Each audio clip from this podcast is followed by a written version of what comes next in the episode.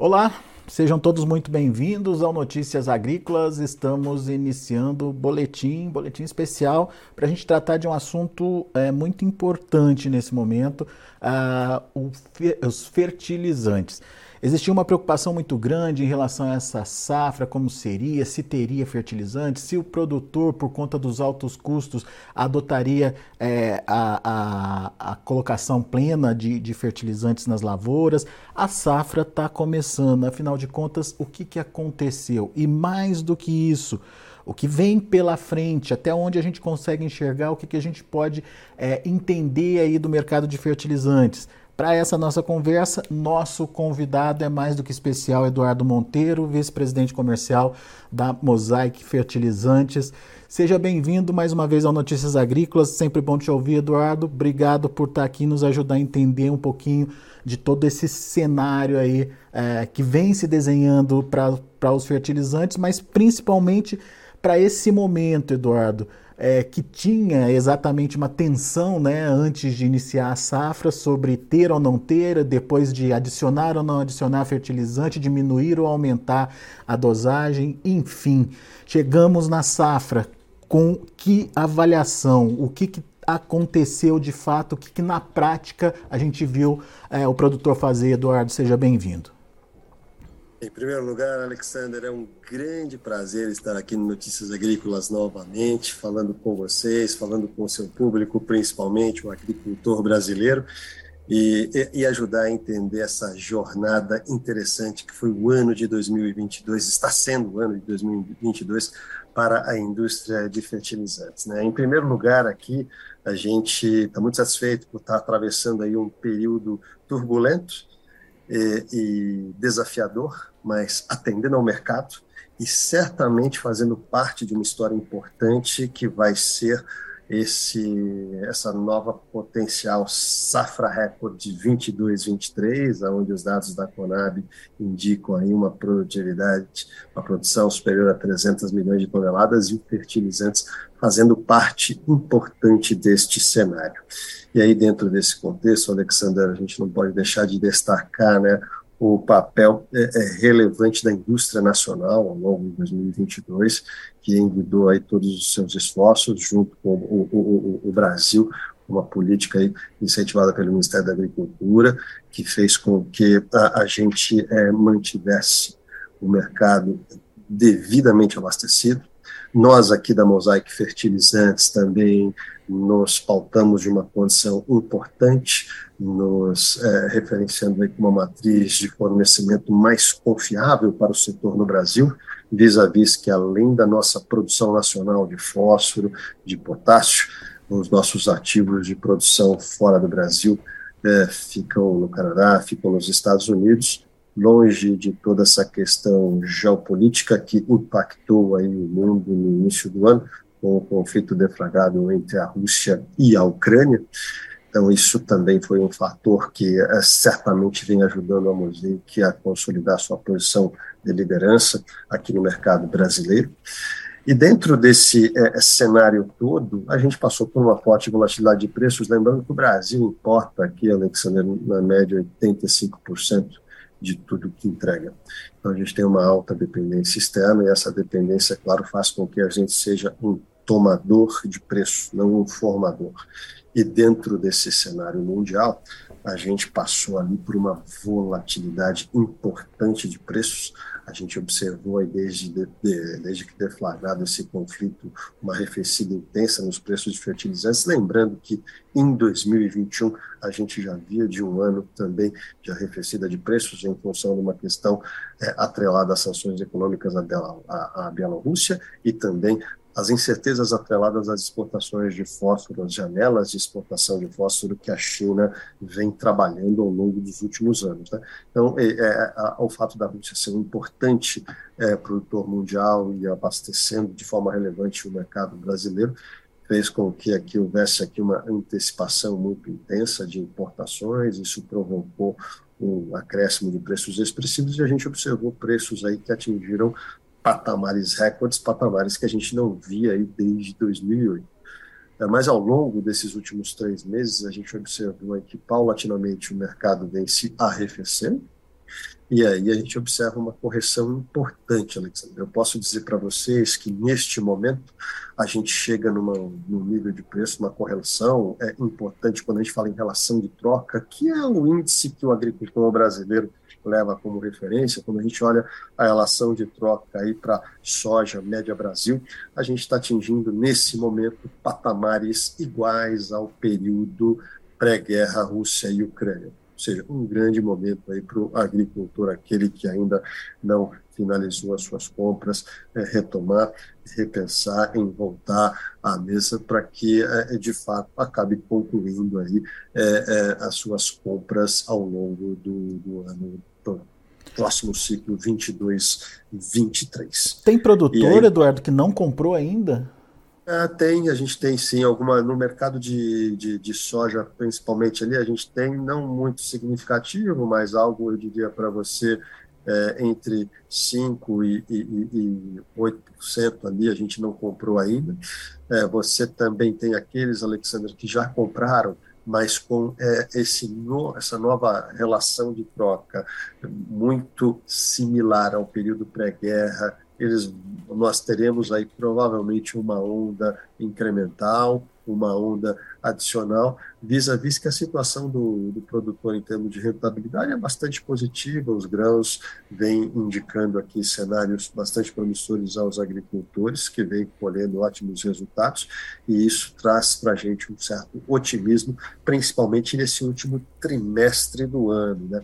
Lembrando que as estatísticas oficiais que nós temos aqui divulgadas pela ANDA, elas têm uma certa defasagem, vão até junho, até junho a gente observa aí que os os embarques brasileiros sofreram ali uma pequena redução, está praticamente andando de lado em relação ao ano anterior. E lembrando que a gente vem de três anos fantásticos, né, Alexandre? Ah, em três anos, é, 19, 20, 21, o, o consumo de fertilizantes no Brasil subiu 10 milhões de toneladas. Então a gente vem ali até junho quase que repetindo o ano anterior, é, a gente, apesar de não ter estatísticas oficiais é, é, de, de, de, junho em diante, que a gente observa, conversando com consultores renomados aí do mercado, é que essa queda, em função dos preços altos, ela se acentuou um pouquinho. Então, hoje o mercado brasileiro aí trabalha com uma pequena redução aí de 5% a 7%, olhando o número do ano passado, mas que mesmo assim é, será o segundo melhor ano da nossa história em termos de indústria de fertilizantes, Alexandre. Então, tem sido aqui momentos interessantíssimos. E da última vez que a gente observou uma redução pequena como essa, isso é normal dentro do ciclo da agricultura, foi em 2015, quando o, o, ano reduziu ali 5%, 6%, e no ano seguinte a gente retomou com um crescimento de 13%. Então a gente vê essa situação com bastante otimismo no final do dia e nós aqui, em função da nossa matriz de abastecimento, estamos tendo aqui um ano fantástico, um ano muito bom e para nós é um motivo de privilégio poder estar ajudando a agricultura nacional neste momento. Ô, Eduardo, uma coisa que é, é, me me veio à cabeça aqui é a gente, no caso da soja, a gente está aumentando a área. E quando você fala de uma possibilidade de redução de 5 a 7% em relação ao ano passado de fertilizantes, isso também vale para a soja, especificamente para as é, é, culturas que estão aumentando a área. Na prática, isso significa o quê? O produtor está usando menos fertilizante de fato nessa safra? A gente está observando aí uma pequena redução, nada significativa, Alexander, mas muito mais em função dos anos anteriores, onde o produtor investiu muito em tecnologia, então ele criou uma poupança natural no solo, falando uma linguagem muito simples. Então, é possível que essa redução ela se materialize sem prejudicar significativamente a produtividade, apenas por um ano. Por isso que dentro desse contexto aqui, o valor não é tão expressivo, a gente está falando de 5% a 7%, mas que é, é, é, isso naturalmente vai ser incorporado a gente vai exportar esse nutriente é, ao, ao colher uma safra recorde e, consequentemente, isso vai ter que ser reposto no ano seguinte. Mas o fato de você ter adubado aí nos últimos três anos com doses bastante generosas possibilita, sim, uma certa flexibilidade. E, e lembrando também, Alexander, que não tem só essa questão da redução, né? tem também a questão dos problemas climáticos aí, principalmente no sul e sudeste, a seca que impactou o começo do ano, também, obviamente, impactou nessa questão do consumo é, no final do dia e faz com que a gente fique com essa nossa estimativa aí de, de 5% a 7%. Muito bem. Mas, Você... mas é, ó, ah. ó, e só para reforçar aqui, Alexandre, eu, eu acho que isso ainda pode mudar, eu estou bastante otimista com o que eu estou vendo nesse momento, com uhum. relações de troca muito favoráveis, pega, por exemplo, super simples, com uma relação de troca muito boa, é, a gente pode se surpreender com os EPICs. É natural que aconteça esses EPICs no mês de outubro, e esses EPICs podem nos surpreender, trazendo aí resultados e prognósticos até positivos, mas nesse momento eu prefiro ser conservador e ficar entre os nossos 5% e 7% aqui. Boa, Eduardo. É, Eduardo, vamos dar números para essa relação de troca. É, como é que o produtor entende? Você falou aí é que ele geralmente compara isso com sacas, né?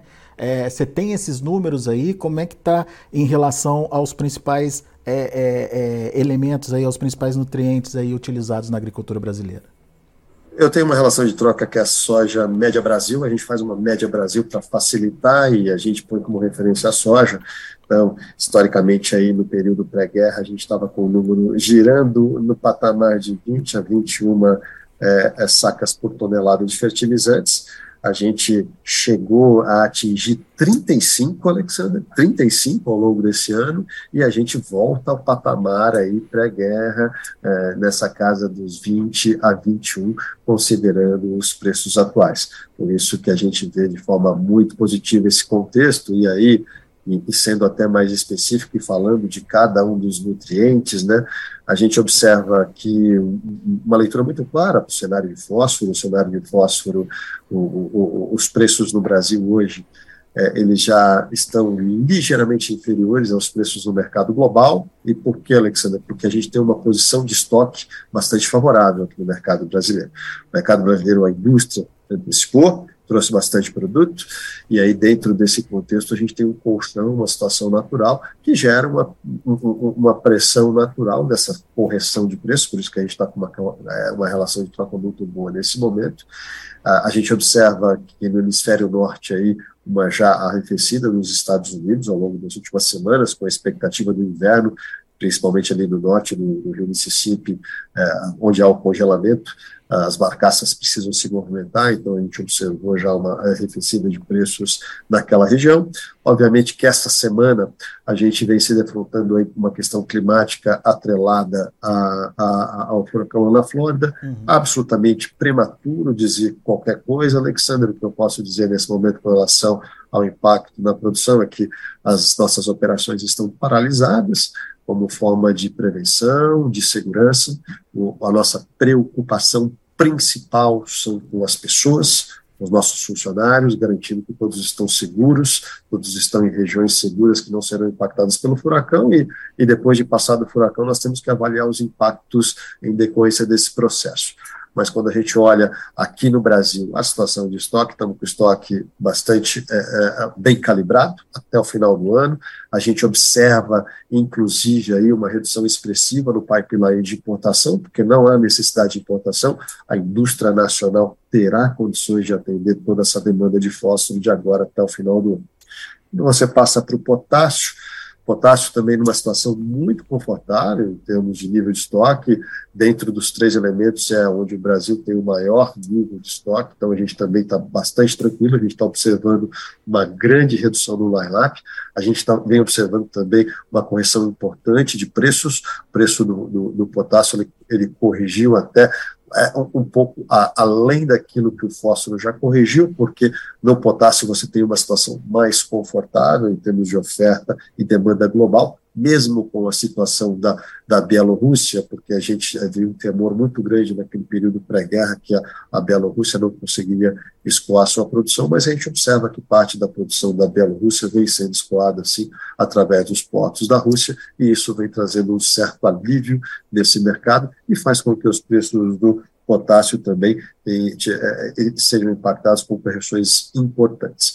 E aí o terceiro elemento aqui, Alexander, são os nitrogenados, a ureia, e dentro desse contexto, esse é o que nós temos o maior nível de imprevisibilidade. E por que, Alexander? A gente vem se defrontando nos últimos dias com toda essa questão do abastecimento de gás na Europa, impulsionado por esse conflito entre a Rússia e a Ucrânia, e isso vem gerando um certo nervosismo. O preço do gás, que é a principal matéria-prima para você produzir os fertilizantes nitrogenados, vem sendo fortemente impactados, e aí você tem uma volatilidade bastante intensa dentro do preço do nitrogenado nesse momento, Alexandre. Então, a, a gente é, é, tem um preço que é, um, eu diria para você, um pouco inferior ao, ao patamar pré-guerra, como no fósforo e como no potássio, só que aqui eu diria que a situação não é tão confortável em termos de prever o futuro, porque qualquer situação adversa, qualquer impacto maior dentro dessa matriz de abastecimento de gás pode fazer com que o preço sofra forte volatilidade e os preços dos nitrogenados vêm sofrendo forte volatilidade ao longo desse período. Então, eu diria para você que uma situação de fósforo e potássio bastante confortável, uma situação de nitrogênio aqui é, é bastante é, é, instável, atrelada a essa questão do abastecimento de gás. Pois é, e daí quando a gente observa a necessidade do produtor de se planejar, inclusive para safrinha, né, para a segunda safra, a gente entende que os nitrogenados são fundamentais, principalmente quando a gente está falando de, de milho aí. É, é hora de se planejar, é hora de comprar, dá para esperar mais um pouco, enfim. Diante dessa instabilidade que você citou, qual a sua orientação para o produtor que já deve estar tá se programando para a safrinha, Eduardo? Dúvida nenhuma, Alexandre. É, é, é, a safrinha, que é uma fórmula que vai é, nitrogênio e potássio, é, perante essa incerteza, essa imprevisibilidade, e, e olhando a situação atual, rentabilidade, relação de troca, é, é, eu recomendaria ao agricultor a, a avaliar, obviamente que a decisão é soberana do agricultor no final do dia, mas avaliar, travar e a, garantir seu abastecimento. É, sem dúvida nenhuma, os preços atuais indicam que é, é, a relação vai ser muito positiva e você vai minimizar o risco de qualquer situação advinda dessa situação aí de incerteza atrelada ao abastecimento de nitrogenados no final do dia. Então, é, é, é essa é uma é, recomendação que eu colocaria em perspectiva. E, além disso, Alexandre, eu também olharia muito para a questão da safra já do ano que vem, aproveitando os bons preços, aí, é, bons preços que vivemos nesse momento, e aí, obviamente, que dentro é, das condições de cada agricultor, avaliar fazer já, começar a pensar em travar negócios para o próximo ano, puxando o fertilizante. Certamente a indústria terá o um incentivo de puxar o fertilizante agora, porque o estoque está aqui, e o agricultor, com essa relação de troca, vai, vai, vai conseguir condições favoráveis. Eu, eu mencionei ali aquela relação de troca, o super simples está numa relação de troca muito boa quando a gente olha essa questão da soja. Então, e a gente tem estoque aqui é, é suficiente para abastecer o mercado brasileiro. Então, eu também recomendaria ao agricultor, soja para o próximo ano, começar a olhar boas oportunidades nesse momento, aproveitando essa relação que se encontra bastante favorável agora. Pois é, mas quando o produtor olha é, é uma tendência de, de queda nos preços, ele quer ver até onde esse preço pode chegar. E isso é, muitas vezes faz ele adiar uma, uma compra que aparentemente pode ser boa. É, o que, que, ele tem que entender, Eduardo? Quais são os fatores prós e contra é, dessa estratégia de esperar o melhor momento? Olha, sem dúvida nenhuma, é, é, é, é essa leitura de mercado, eu diria para você que é algo muito sensível, Alexandra. É difícil você acertar exatamente o momento atual, mas você se cercar de boas informações, entendendo a dinâmica do mercado. Quando a gente olha essa questão do indicativo da relação de troca atingindo um patamar, um nível é, é, igual ou inferior à situação pré-guerra, quando você observa aqui eventuais movimentos como essa situação climática é, no hemisfério norte, congelamento do rio provocando aumento de preços lá, você já teve aumento de preço de fósforo, são indicativos que a situação no Brasil é, é, é um pouco diferente nesse momento pelo elevado nível de estoque, mas que eventualmente essa situação pode se corrigir. Vou te dar um exemplo prático aqui de um outro exemplo que é importante o agricultor olhar. A gente, é, nesse mês, nesse último mês, observou algumas reexportações de fósforo. Olha só que coisa, Alexander. Alguns traders que importaram triplo, que importaram NPs de outros países do mundo, observando melhores preços no hemisfério norte, exportaram esse produto do Brasil para lá. Por quê? Em busca de melhor rentabilidade. Então, notadamente, há uma tendência de equilíbrio de forças. Então, aqui dentro desse contexto, eu diria para você que a gente tem elementos e sinais importantes que indicam que o agricultor deve olhar isso com bastante carinho. O, o, potássio, eu diria para você que tem uma situação um pouco mais confortável em termos de produção. A gente observa ainda alguns descasamentos hoje nos preços no Sudeste Asiático, é, na Indonésia, Bangladesh, então, estão em patamares muito mais atrativos que aqui o mercado brasileiro.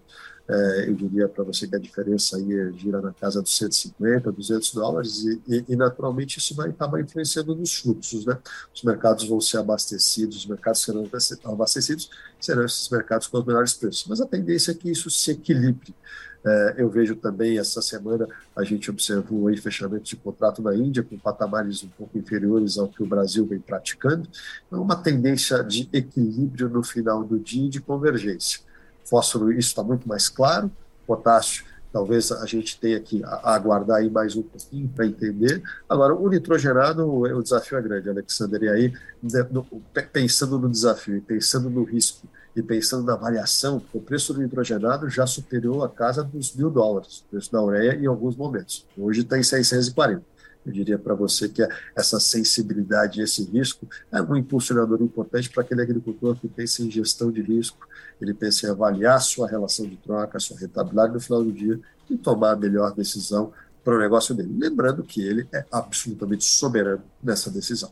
Boa, Eduardo.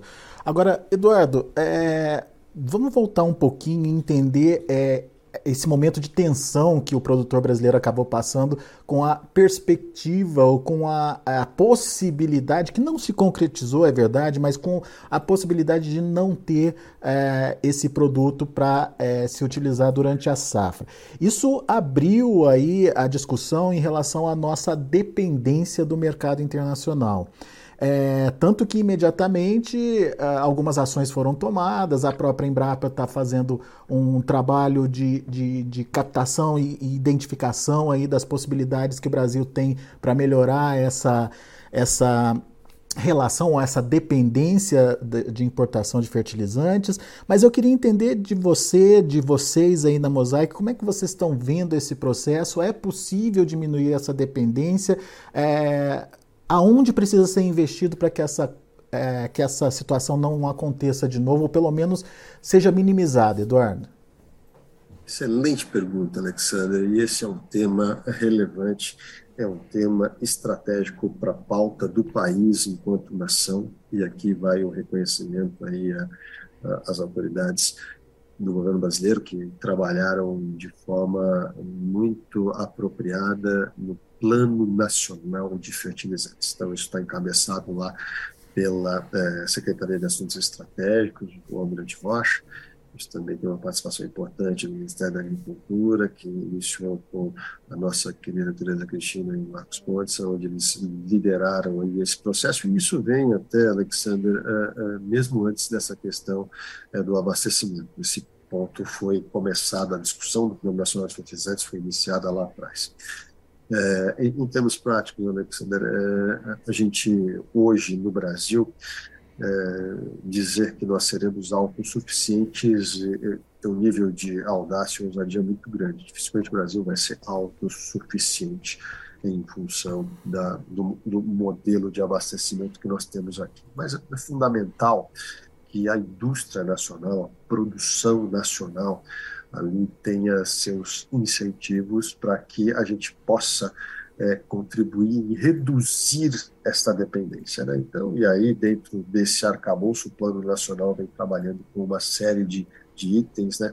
Começando pelo mapeamento é, das reservas minerais do Brasil, entendendo aonde estão essas reservas, entendendo quais são reservas e quais são projetos economicamente viáveis, lembrando, lembrando que projetos de mineração para fósforo e potássio são projetos de longo prazo, não são projetos simples, são projetos aí que exigem um nível de maturação de 5 a 7 anos. É, e, e, aí, dentro desse contexto, esse mapeamento geológico é fundamental. Atrelado a isso, a gente também tem as questões atreladas às, à facilitação do ambiente de negócio brasileiro. Então, a questão das licenças é algo fundamental, entender como que o governo, mantendo uma governança, mantendo uma responsabilidade, mas como que a gente consegue agilizar esse processo. Hoje o Brasil, nesse contexto, apresenta gargalos importantes, temos projetos importantes que a indústria nacional vem tentando desenvolver e que se defrontam com essa questão das licenças, da regulamentação, como sendo um grande desafio. Além disso, nós temos também questões estruturais importantes, atreladas, por exemplo, a uma estrutura tributária. Quando a gente se compara com outros países ao redor do mundo, nossa carga tributária é muito maior, isso onera o custo de produção, isso torna produzir no Brasil menos atrativo, menos competitivo, mas um item de uma natureza estratégica, de uma pauta tão relevante para a nossa nação, precisa de uma atenção especial. Então, são itens aqui que eu diria para você fundamentais e que o Plano Nacional de Fertilizantes se propõe a tratar de uma forma objetiva e direta. Agora, não é algo de curto prazo, tanto é que o plano é um plano de longo prazo, que tem metas bem claras, que estão sendo definidas em, em, em câmaras setoriais específicas, com debates ouvindo os participantes da indústria, que é fundamental e importante, estabelecendo essas metas, e aí são metas que vão aí até 2040, que viu Alexander uhum. como forma de gradativamente a gente vir reduzir essa dependência, mas ela não vai acabar, certamente ela não acaba. O, o, o Eduardo, é, ficou claro né, que é um processo lento, demorado, enfim, que a burocracia ainda é grande aqui no Brasil. É, a gente está tratando aqui da, da possibilidade do Brasil ter e explorar os seus próprios nutrientes. Agora, como é que a tecnologia pode antecipar é, essa, essa questão? Eu, eu pergunto da, é, a pergunta quer chegar no seguinte é, questionamento: é, é possível, através da tecnologia, otimizar é, os efeitos ou, enfim, a ação dos fertilizantes a ponto de reduzir é, a utilização, a ponto de é, diminuir essa necessidade de compra intensa que a gente tem hoje, Eduardo? Alexandre, eu, eu diria para você que a agricultura brasileira, em termos de tecnologia, é uma das mais avançadas do mundo. Isso é um grande privilégio nosso e, obviamente, aqui tem, temos créditos importantes que iniciam-se pela Embrapa, mas também a todos os agricultores brasileiros aí que eh, abraçaram todas essas novas tendências, tecnologias que fazem com que a gente seja esse gigante. E aí, dentro desse contexto, fertilizantes aqui tem um papel importante em termos de representatividade na produtividade das lavouras. A gente representa aí aproximadamente 60% dessa produtividade. E a gente observa, através aí de técnicas de agricultura de precisão, análise de solo, lançamento de novos produtos aqui, uma eficiência muito grande dos agricultores buscando otimizar a, a, sua adubação, e é por isso que na prática você observa que ao longo dos últimos três anos a gente construiu uma pequena poupança que esse ano pode ser consumida está sendo consumida aí, é esse número que a gente discutiu inicialmente aqui na nossa conversa, Alexander, mas que dentro desse contexto a, a gente também observa que você não tem nenhuma, é, nesse momento, tecnologia comprovada que vai dizer que vai gerar uma ruptura. Agora, é claro que você tem diversos estudos em andamento, isso pode acontecer um dia, mas de forma objetiva e direta, o brasileiro vem trabalhando muito bem em, é, nessa questão de dosagem adequada. Então, é os, os quatro Cs, né? a dose certa, no momento certo, na hora certa, o adubo certo. E o agricultor vem trabalhando nisso. E as empresas também vêm desenvolvendo isso tem empresas aqui, o nosso exemplo é um exemplo, acho que primordial, a gente como maior player brasileiro da indústria de fertilizantes no Brasil tem um portfólio absolutamente completo, a gente vem investindo muito em produto diferenciado de alta tecnologia que gera produtividade adicional.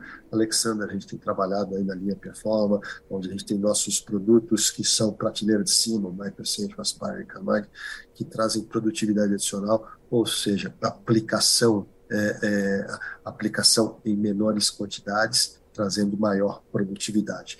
Além disso, você tem aquelas técnicas que vêm sendo utilizadas em larga escala, envolvendo a integração lavoura e pecuária, que vem ajudando bastante nessa questão de é, é, é, é tecnologia no dia a dia, e para isso a gente também vem trabalhando com linhas especiais para pecuária, que vem ajudando na adubação. A gente tem propostas aqui hoje, em termos de adubação de pasto, que trazem até 50% a mais de carne e carcaça por hectare. Isso faz com que a gente reduza a área de criação de gado extensiva para criação intensiva, use tecnologia na, na, na, dose correta e traga resultados diferenciados no final do dia. E aí, esse, obviamente, são os exemplos que eu estou dando aqui da Mosaic Fertilizantes, mas certamente o mercado tem outros exemplos para serem compartilhados. Mas nós aqui somos, nossa casa, eu me orgulho em falar que somos vanguarda nesse mercado e certamente a gente vem contribuindo para que o agricultor em se utilizando dessas técnicas de agricultura de precisão, tendo produtos adequados, possa fazer o uso efetivo e consciente dos nutrientes no solo, Alexandre. Muito bem. Bom, Eduardo, infelizmente o nosso tempo está se esgotando aqui, mas eu deixo aberto o espaço para suas considerações finais, até para é, sua mensagem mesmo para o produtor nesse momento, Eduardo. Não, mensagem aqui que eu deixo, Alexandre, é de otimismo. Chegamos num momento onde as relações de troca se mostram bastante favoráveis comparado ali com o período pré-guerra. A gente tem aí movimentos importantes no mercado, quando você olha essas incertezas atreladas ao abastecimento de nitrogenado, quando você olha essa questão do fósforo já reagindo nos mercados internacionais, então, são sinais importantes que podem incentivar o agricultor a tomar a sua decisão, não só para o abastecimento da safrinha, mas já incentiva que cada um de vocês olhe o abastecimento da próxima safra. Afinal, a gente precisa continuar construindo essa agricultura pujante, moderna, que faz o Brasil aí o grande celeiro do mundo, e a Mosaic o grande protagonista, atuando da mina até o campo, ajudando a produzir o alimento que o mundo precisa. Então, muito obrigado a você, Alexandre. Muito bom. A gente também está fazendo essa nossa transmissão pelo YouTube e aqui tem a participação do Rafael Conrat. Ele diz que é importante ficar atento porque o mercado de fertilizantes é muito dinâmico. E é tudo isso que a gente falou, né, Eduardo, nessa nossa conversa. Atenta às oportunidades, participe no momento em que você é, julgar importante ali, é, que a relação de troca é, te servir naquele momento. É importante você não deixar passar, porque, enfim, a gente não sabe o que pode acontecer pela frente, né? Aí, isso aí, padre. Olha, coincidentemente, eu acho que o Rafael Conrad, esse sobrenome é famoso, acho que ele é lá de Palotina. Mandar um abraço para meus amigos de Palotina, Paraná. É isso mesmo. Boa. O Matheus Pavan está participando aqui com a gente. Obrigado aí pela é, conexão aqui com a gente no YouTube. Lembrando que você que está no YouTube com a gente nesse momento pode fazer a inscrição aqui no canal, é sempre bem-vinda. Não esquece de dar o seu like ali e não esquece de ativar o sininho, que dessa forma você pode acompanhar mais entrevistas como essa do Eduardo aqui, sempre que elas estiverem ao vivo e online aqui no site, tá bom? Eduardo Monteiro, meu amigo, obrigado mais uma vez pela sua participação aqui conosco e volte sempre. Um grande abraço, um grande abraço, Alexandre. Um prazer estar aqui. Com certeza, se ser convidado, estarei aqui com vocês. Até mais. Até mais. Tá aí Eduardo Monteiro, vice-presidente comercial da Mosaic Fertilizantes, traçando um panorama aí do que está acontecendo com o mercado. O alerta do Eduardo é que o mercado tem aí uma boa relação de troca nesse momento. É, voltou a, aos níveis do pré-guerra Ucrânia e Rússia. Ah, a gente trouxe isso, transformou isso em números é, de uma maneira geral, é, números que chegaram aí, no caso da soja, a equivaler a 35 sacas por tonelada de fertilizante. Hoje está na casa das 20, 21 sacas. É, muito produtor pode comparar com o que acontecia em anos anteriores e achar que ainda é um nível elevado, mas é, um momento é de relação entre oferta e demanda sendo é, buscando o equilíbrio aí. O Eduardo chamou a atenção para a questão dos nitrogenados. Esse é ainda é, um nutriente de muita imprevisibilidade e parte principalmente é, da incógnita sobre a produção lá na Europa diante da diminuição do fornecimento de gás natural, problema que é, eles vêm enfrentando aí desde a guerra com a, a guerra entre Rússia e Ucrânia. Isso pode diminuir a produção de nitrogenados por lá e pode gerar é, uma, um déficit de nitrogenados no mercado. Fósforo aparentemente tranquilo até o final do ano. O Brasil tem bons estoques. Potássio da mesma forma. Potássio, na visão do Eduardo, é o elemento que tem é, a maior é, tranquilidade em termos é, de é, oferta aqui no Brasil até o momento. Mas é óbvio que precisa ficar atento, produtor, você que é produtor, precisa ficar atento aí às condições do mercado é, principalmente as informações que vêm lá de fora que podem de alguma forma é, mexer com esse cenário. Então, são essas as informações. A gente vai ficando por aqui. Agradeço muito a sua atenção e a sua audiência. Notícias Agrícolas, 25 anos ao lado do produtor rural. Se inscreva em nossas mídias sociais. No Facebook, Notícias Agrícolas. No Instagram, arroba Notícias Agrícolas. E em nosso Twitter, arroba Norteagri. E para não perder nenhum vídeo, não se esqueça de nos acompanhar no YouTube e na Twitch Notícias Agrícolas Oficial.